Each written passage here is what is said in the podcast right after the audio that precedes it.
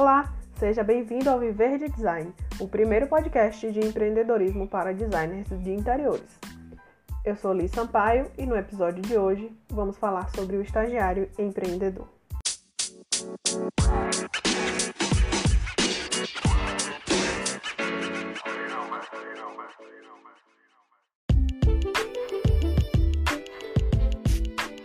Começar a carreira a partir de um estágio pode ser o desejo de vários estudantes.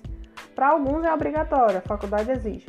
Mas você também tem que pensar que o estágio é uma ótima oportunidade, porque é a partir desse momento que você começa a adquirir experiência prática e aprender muito do que é necessário para saber o futuro de sua carreira. Mas eu também quero te dizer uma coisa que às vezes você não parou para pensar. Você precisa ter um plano em mente. Você precisa saber quem você quer ser na fila do pão. Você já se perguntou isso? Qual é o seu objetivo com o estágio? Ou você só quer uma vaga em qualquer escritório para cumprir as horas que a faculdade pede e prestar contas? Se você é esse segundo tipo de pessoa, você pode já sair do episódio que ele nem é para você. Eu quero falar aqui hoje para quem quer fazer a diferença. Eu quero te ensinar a ser um estagiário empreendedor. Primeiro, se você não sabe o que é empreendedor, o que é empreender, ou você acha que esse termo é usado só para quem está à frente de um negócio, eu vou te ajudar a clarear sua mente. Empreendedor é aquela pessoa que enxerga e aproveita as novas oportunidades, se arriscando para colocar em prática seus sonhos, planos e ideias. Isso parece familiar para você? Mesmo que muitas pessoas não acreditem nisso, estagiários também podem ser empreendedores. Afinal de contas, eles vão utilizar recursos limitados, assumir riscos e eles vão lidar com tomadas de decisões todos os dias. A diferença é que enquanto os empresários tentam fazer com que as pessoas invistam em seus negócios, os estagiários precisam investir em suas carreiras. Então, como eu falei antes, você precisa ter um plano. Primeira dica é você traçar seu objetivo profissional. Isso precisa se começar a se formar na sua mente desde o dia que você for fazer a matrícula na faculdade. Eu tenho certeza que lá no fundo você sabe bem se você quer estar à frente de um escritório ou fazer parte de um. E tá tudo bem, nem todo mundo quer liderar, é questão de perfil. Só que mais do que ninguém, você é a pessoa que mais se conhece. Mesmo estando no início da sua vida profissional, você já tem que começar a visualizar o que você quer fazer com ela. Isso vai te ajudar, por exemplo, a selecionar em qual escritório você quer fazer o seu estágio e se preparar para esta vaga especificamente. Assim como quando você se formar, você vai ter que estudar o seu cliente para fazer o projeto. Mas pensa comigo, as pessoas elas se conectam com pessoas, não é? Então você precisa começar a construir sua marca pessoal desde já. Esteja nos lugares, apareça em eventos do setor, participe de concursos, workshops, esteja nas feiras, mostras, faça network. Comece a se pensar como eu empreendedor. Busque se melhorar, construir uma imagem pessoal adequada à sua personalidade e ao seu objetivo. Porque infelizmente a primeira impressão é a que fica.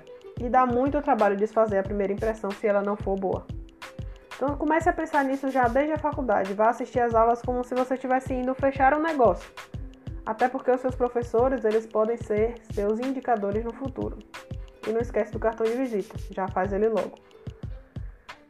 Você também precisa entender que a vida real não é tão linda quanto parece na teoria. Então, hoje em dia é muito difícil conseguir um estágio. Muito difícil mesmo. Se você tem um estágio, independente do porte do escritório, dê valor ao seu estágio.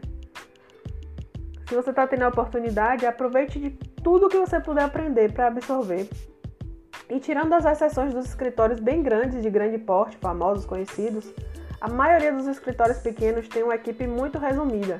E aí, o designer e o arquiteto que está à frente desse escritório geralmente concentra em si mesmo a maior parte das funções. Então, ele precisa ver em você alguém que está do lado dele, que veste a camisa da empresa, que vai ajudar ele a resolver todos os problemas que vão aparecer pelo caminho. Mesmo quando a vaga não promete muito, nem fala muito sobre a efetivação, Mostre para que você veio você está se matando de estudar na faculdade. Use o conhecimento teórico que está fresco na sua cabeça e mostre o seu diferencial. Pense em como você pode ser inovador no seu trabalho, ofereça sua ajuda. Se tem algo que você domina, pergunte se pode fazer, leve alguma solução, algum plano B, alternativa de agilizar o processo daquela empresa. Se você está vendo seu gestor preocupado, abafado, muito ocupado, pergunte se pode ajudar em algo vai trabalhar no escritório tal, comece a fazer seu dever de casa. Observe o tipo de linguagem que o escritório usa, o estilo de projeto, quais os materiais que ele mais usa, como é que ele aparece nas mídias. É para stalkear mesmo. E aí você vai bolar seu plano e se preparar para entender mais de tal forma de trabalhar, descobrir o software que a empresa usa, se dedicar a aprender ele, enfim. vai correr atrás de preencher o perfil daquele escritório. E se parte do seu processo é engessado ou chato e você tem uma boa solução para isso, mostre. Sugestões elas são bem aceitas e isso mostra que você se importa com o desempenho do seu local de trabalho. Reclamar ao vento só torna você chato. Você está no caminho de se tornar profissional e, como eu disse mais cedo, você tem que se comportar como tal desde já. Então, não fale mal do seu gestor por aí, nem do seu escritório.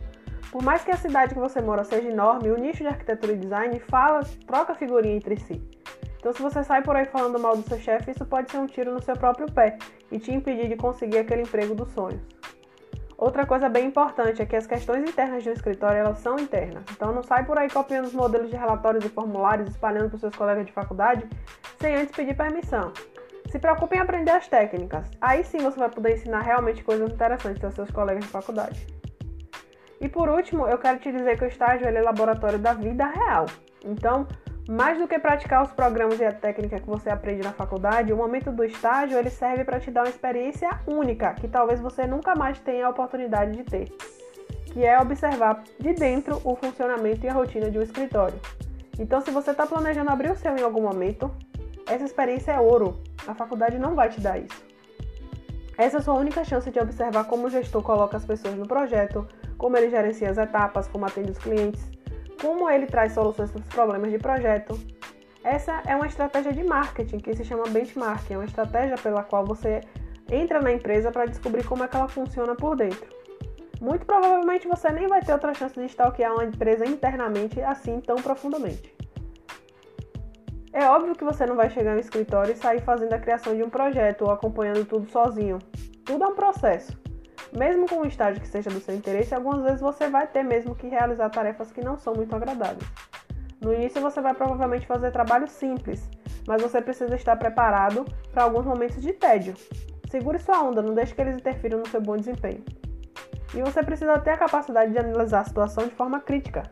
Não dá para ficar no estágio só fazendo linhas no CAD, sem saber o porquê, só levando papel para lá e para cá, atendendo o cliente e marcando reunião, e cumprindo deadlines como se você fosse um robô. Então entenda o porquê de você estar tá fazendo aquilo. Pergunte. Descubra por que você está fazendo aquele detalhamento, ou por que aquela reunião vai acontecer, ou qual o objetivo daquela modelagem, o que é que o, que é que o dono do escritório quer mostrar com aquele detalhe no 3D. Entenda o todo do processo, assim você vai realmente aprender. E se você tem exercido só a função de cadista ou algo do tipo, talvez seja a hora de buscar outro estágio. Não perca seu tempo, ele não volta. Vai atrás do teu objetivo, porque o foco tem que ser no longo prazo. Se você já está estagiando, depois de ouvir todas essas dicas, tente colocar algumas delas em prática agora mesmo. Você vai perceber a diferença que isso pode fazer no seu estágio. Quem sabe você chega a ser efetivado. Mas se você ainda não conseguiu a tão esperada vaga, não desista. Comece a trabalhar suas habilidades e o desenvolvimento da sua marca pessoal. Assim, quando o seu momento chegar, você já estará preparado. Lembre-se, tenha um plano em mente. Até o próximo episódio e vamos juntos aprender a viver de design.